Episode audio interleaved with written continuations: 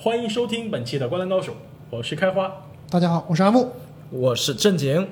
那么，飞把的篮球世界杯最近刚刚在北京落下帷幕，我们《灌篮高手》呢将会跟大家开始一期特别节目，讨论一下我们对于篮球世界杯的观后感。首先呢，我们来看一下大家最最最关心的球队，那就是我们的中国国家队。虽然这次中国队呢在家门口迎战世界的豪强啊，但是成绩最后还是让人非常的不够满意。可以说，这会不会是中国篮球历史上最黑暗的时刻呢？就是这届世界杯之后，基本就宣告了中国无法参加明年东京举办的奥运会。我们想一下，上次中国男篮没有进入奥运会是什么时候？真的让人非常非常的痛心，非常的失望啊！我记得上一次的是奥运会的时候啊，就是小组赛每一场都输，当时大家是痛心疾首，觉得中国篮球在姚明、大志这一波人退役之后，跟世界的距离越来越远了。现在如果告诉我明年的奥运会都进不了的话，我觉得真的是让我没有办法接受的一个现实，我真的是非常的痛心疾首。但是啊，我觉得，之所以我们会这么的失望呢，是因为我们曾经非常接近过创造历史记录，特别是打波兰那一场。正因为我们差一点就赢了，所以给大家这么大的失落感和反差。那其实你去正视我们国家队目前的现状的话，目前在世界杯上取得的这些战绩，可以说也在大家的意料之内。不去考虑中中间种种的意外，我其实非常失望的原因是，没错，我给他的期望非常非常高。首先是我看了今年的夏季联赛啊，其实给我有很多惊喜，特别特别是郭艾伦啊。当然他在世界杯上的表现，我们就不说了。我们就不说了吧。我觉得他在世界杯的前几场还是让人对，包括整个希望。包括整个中国队在前两场的表现也是不错的，打波兰完全不虚，而且就是最后如果不犯一些低级错误，完全是可以赢下来的。而且波兰相对而言也是个比较强的球队，而且我觉得是不是有一个原因，就是中国队前两场呢，我觉得打的都是面对着裁判比较紧的哨子。中国队没有适应裁判的这个判罚的尺度，影响了比赛的节奏，也影响了球队的心情。我觉得裁判的因素毕竟还是少的。我来问一下你们吧，你们觉得中国队这次失利啊，最大的原因是什么？我觉得缺少一个可以持球进攻的点。我觉得易建联是全场唯一一个可以持球单挑对方球员的人。我觉得其他任何一个球员，无论是郭艾伦也好，还是其他的中国队的球员，我觉得很少有一个可以连续两个回合、连续三个回合跟对面持球单挑，就是持球进攻的能力太差了。我觉得在整个世界的潮流都是有这种比较全能的、比较强势的侧翼的这样一个潮流下，中国队还是缺少能独当一面的侧翼。不是独当一面了，中国没有侧翼，基本上就是李楠的三控卫战术。所以你还记得我们当时打波兰那场比赛看的时候，我就觉得我好怀念有朱芳雨的时代。我觉得就是哪怕朱芳雨，都别说以前胡卫卫东刘玉栋的时代，就哪怕以前的朱芳雨、王仕鹏能回来，我觉得中国都要上一个档次是吧？都可以上个档次。因为现在侧翼的进攻真的是非常的糟糕。侧翼进攻其实是一个方面，我觉得最重要的是侧翼防守啊，因为李楠的这个不是说首发阵容嘛，他的主要阵容啊是打三后卫的，他其实常常把郭艾伦顶到这个小前锋的位置上来打，这是我认为中国队失败的最大因素，就是我觉得李楠是要背很大的锅的，他这个三后卫是完全不具备和这个欧美球队对抗的，本来中国队的这个在身材体格对方面抗上面就吃亏，吃亏，对，你还上一个小后卫来去顶对方的前锋，我觉得这是完全不合理的。而且另外一点啊，世界杯之前郭艾伦被大家寄予厚望，而且他在夏季联赛表现也非常非常的优秀。有一两场郭艾伦打的并不好，我觉得李楠给他的做法就是打的不好就换下。打得不好就不让上，后面几场比赛里面，郭艾伦都是以替补球员出场的。我觉得对于球员的信心啊，包括对于球员之前的准备是有很大很大伤害的。我们可以参考一下猛龙队的教练 Nick Nurse 是怎么对待范乔丹的。范乔丹多少场比赛都投不进，都是表现特别特别差。但是最后呢，要不是范乔丹，我觉得他们都未必能赢下这个最后的 NBA 总决赛。对，所以说我觉得李楠在使用郭艾伦方面，在调整三后卫阵容方面是有不可推卸的责任的。对，就是我觉得要对于年轻的球员，像你说的，就是其实是允许他犯错，是要给他有足够的鼓励，这样他在大场面的环境下才会有更多的信心。那么，如果给你们有机会可以去拯救中国篮球的话，你们觉得会做什么样的事情啊？可以提高中国篮球在世界的水平？第一就是要换教练，我觉得还是使用杨帅比较靠谱，就像这个国足一样。如果你能请到杰夫范甘迪，我觉得中国队其实是有救的。我觉得换杨帅不一定能解决问题。中国男足他历史上走了很多弯路，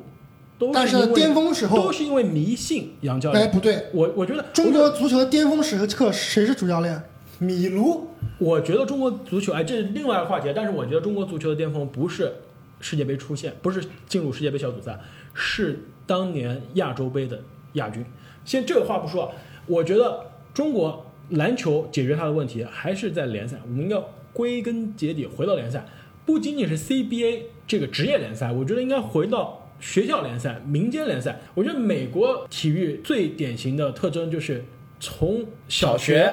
初中、高中、大大学然后民间组织各个层级，在各个年龄阶段、各种水平的联赛太多了。我不要说篮球、橄榄球这样热门的项目，就连什么围棋，比如说国际象棋，任何你能想到的体育运动，它在各个年龄层段都有非常非常完善的联赛体系。我觉得这是很重要的。对你这是长期的解决解决方案嘛？短期来说，我觉得第一是要换帅，是的，我我觉得确实中国男篮有这样那样的问题，但是我在这里还是希望跟听众朋友们说一句我的想法，那就是还是要对我们这个男篮有信心，要对我们这个姚主席有信心，没错，要一直相信，不要因为一时的这个挫折，我们就去放弃了我们坚持和我们之前认为对的一些事情，我们要不断的去。我觉得这个锅姚主席不该背。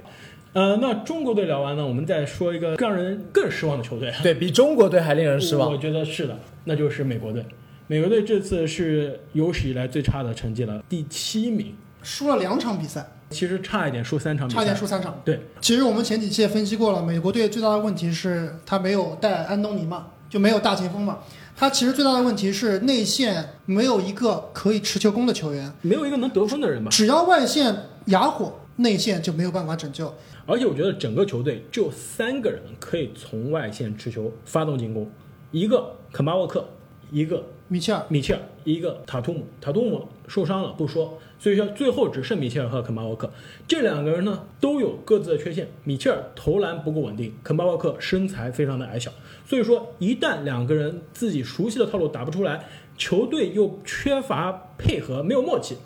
遇到法国这样的遮天蔽日的防守，立刻哑火。哎，你们觉得美国队里面最让你失望的是哪个球员啊？我觉得最让我失望的，说实话，应该是肯巴沃克。我是非常非常喜欢肯巴沃克的球员，我觉得他是一个非常好的领袖气质的一个球员。但是这届美国国家队，我觉得他让我觉得他有一点太谦让了。我觉得一一方面关键时刻他没有挺身而出，另一方面他没有把这一个球队凝聚力体现出来。我觉得他还是尝试着挺身而出，奈何这个能力有限能力有限。对，哎，我知道开花，你是一个肯巴，你是个肯巴支持者，你觉得肯巴是比欧文更优秀的球员？如果这个世界杯里面肯巴换成了欧文，你觉得美国队会走得更远吗？我觉得有可能走得更远，因为关键时刻，我如果是球队教练，我会让欧文投我的最后一投，不会让肯巴。但是对于球队的整个，就是说本质更衣室的文化建设来说，肯巴我觉得是更好的选择。我觉得如果欧文到美国国家队，他的更衣室作用其实非常非常小。他对，就那么几天。正经，你觉得你最失望的球员是谁？我我其实也没有谈不上失望了，本来大家对他们的期望也非常有限。我比较奇怪的是，为什么他们的内线的洛佩兹没有得到足够的上场时间？其实你是没有观察他的数据，你如果你看了他的数据以后，你是不会把他放在场上的。你猜他在世界杯里面的三分球命中率有多少？你可以给大家透露一下。他的三分球命中率还没有开花稿，他只有百分之十五点八的命中率。你说的是没有我高。你说作为一个空间中锋，主要得分手段是靠投三分的，你只有百分之十五的命中率。对，说到命中率啊，我另外一个让我很失望的人也是凯尔特人队的，那就是杰伦布朗。他在非法的规则下，呃，三分还是不准就不说了，为什么罚篮十一罚五中？百分之四十五的命中率，我觉得对于一个年轻的这个外线，还有被人认为是三 D 球员的这样一个角色，为什么你的罚篮一直练不好？你看美国队这个阵容，虽然不是联盟最强的阵容，但是全部是 NBA 球员吧，而且全部是 NBA 就是球主力球队主力吧。按水平来说，绝对绝对不是这个结果的。说到这个，我不得不说一个美国媒体的观点，就是说 NBA 球员据说他们非常不适应飞靶的用球，就觉得这个飞靶的用球，它的这个球的这个沟太深了，然后球比较黏，然后比较软，跟 NBA 用球是截然不同。所以说一些典型的射手，比如说米德尔顿，比如说乔哈里斯，在 NBA 环境下都是非常非常棒的射手。但是射手他需要的是节奏，他需要我手每一每一次接球，每一次出手都是感觉是一模一样。一旦换了球，他们就像不会投篮了。据说在美国队用了飞靶球开始训练之后，前三天基本上很难有空位三分能投进，这会不会也影响到他们的罚篮命中率呢？然后另外一点，我觉得我们不能怪这些选择为美国队出战的球员。我觉得很多美国的年轻球员，他们居然拒绝为美国队出战，这一点我也是觉得是非常的失望。比如说德文布克，我觉得他在 NBA 打了这么多年球，还是非常年轻，但是他基本上没有打过一次正儿八经的需要赢球的生死的比赛，一直是烂队，一直是打的是无痛养的篮球。虽然有过七十分，但是他有机会打高水平跟全世界最强的球队一起比赛的这种国际赛上，需要为国卖力的时候，他选择了不来。对，我觉得如果布克来的话，对美国队也是个提升，当然对他自己也是非常非常有帮助的。没错，我前段时间听比尔·西蒙斯啊，他在接受采访的时候说过这样一个理论，我觉得非常有意思，就是说美国国家队对于美国年轻球员的作用是非常非常重要的。比如说，我们看零八奥运会美国梦之队之后，科比拿到了离开鲨鱼之后的第一个总冠军，詹姆斯那年立刻之后拿到了自己的第一个 MVP。韦德那年之后拿到了自己的第一个得分王，也是一个准男 MVP 的一个赛季。那唯一有可能是个反例的是这个在国际比赛里面呼风唤雨的安东尼啊。哎，我觉得这就错了。零八奥运会之后，安东尼甜瓜在零九年把掘金带进了西部决赛，这也是他职业生涯走的最远、球队的团队赛季最好的一次。所以很多人、很多球员啊，他们说国家队的这个氛围对他们对于球队球技的提升是非常好的一个经验。一四年上一届的世界杯也是一四年之后，库里一跃成为 NBA 的第一人，克雷汤普森成为了 NBA 的全明星，安东尼戴维斯拿到了自己的第一个 NBA 一阵，也是在一四年之后。所以说，很多球员都说，哎，打一次国家队，让我整个人的这样一个对篮球的理解都不一样。我知道你的意思了，你是不是说米切尔下赛季能进入联盟前三的得分后卫啊？我觉得这不是不不可能我们聊了两支大家最关心的球队，还没开始聊到这个冠军的球队。我们来说一说这个西班牙最新出炉的世界冠军西班牙。你觉得西班牙夺冠对你来说是意料之中还是意料之外？我觉得是意料之外吧，因为我其实从比赛开始之前，我都支持的是塞尔维亚。我觉得约基奇可以把塞尔维亚带进决赛，打美国的话，有可能打赢美国。最后，塞尔维亚没进决赛啊，美国也没有进决赛。确实赢了美国。嗯，对，确实赢了美国。对，无关痛痒的比赛。我觉得西班牙的胜利是一个传统篮球的胜利，让我看到了传统篮球在世界顶级的赛场还是有赢球的可能性的。另外，我也为加索尔感到该高兴啊，这是一年 NBA 冠军，再加上世界杯冠军。好像上一个达到同样荣誉的是奥多姆，是的，但是他显然他在国家队的重要性包括在湖人队的重要作用不如其实不如小加的。其实西班牙夺冠对我来说是有一点意料之外的，因为他们在这个开打之前。在我这里是夺冠第五大热门的，第一肯定是在我这里是美国，然后塞尔维亚、法国、希腊，然后才排到了西班牙。啊，我可能我还是对西班牙有点低估了。呃，我觉得啊，除了美国队，我们可能一直觉得他的在各方面的天赋遥遥领先之外呢，其实几几个欧洲球队，包括澳大利亚这几支球，还有阿根廷这几支球队的实力，我觉得可以说是在伯仲之间。特别是在这样的锦标赛上，一场的发挥的决定性是非常大的。其实谁胜出，我都并不意外。而且我觉得你提到的澳大利亚，包括阿根廷这些球队，球星并没有美国队多，但是我觉得很明显，球队的这个配合和球队的打法更加成体系。这一点呢，我其实提一个疑问：你们觉得这个锅是不是应该波波维奇来背呢？我觉得波波维奇肯定要负一定责任的吧。那我们最后再来大家分享一下，每个人觉得整个世界杯让你印象最深刻的一个人或者一个球队，以及让你最失望的一个人或者一个球队。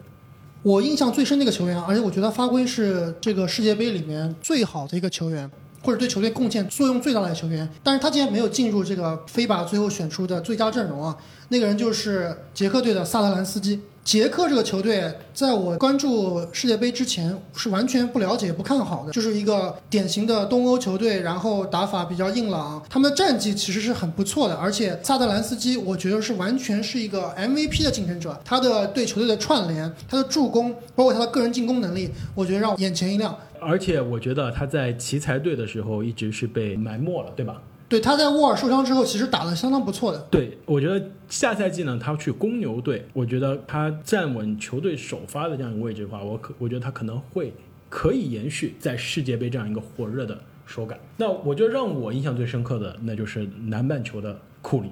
米尔斯。米尔斯在世界杯，包括在世界杯之前打美国队的这个比赛中体现出来的这个投射，然后对于对手的这样一个防守的杀伤的能力，以及和博古特的这个挡拆啊，让我觉得真的是太棒了。我觉得是不是在马刺波波维奇的这个体系下，真的是把每一个球员最华丽的那一面都掩去了，打的都是团队篮球。但是米尔斯一旦脱离了波波维奇的这样一个马刺的体系，立刻就可以作为一个对球队全场有统治力的一个进攻型球员，而且他的得分的效率非常非常的高。啊，其实刚刚我也想说一下米尔斯，因为他给人的印象实在是太深刻了。他在球队的进攻方面简直就是无所不能，突破、三分、中投、组织，样样精通。真的就像开花说的那样，南半球的库里，除了米尔斯之外，当然另外一个人既非常的高光和意外，同时又有有一点悲情的这样一个球员，那就是阿根廷的斯科拉。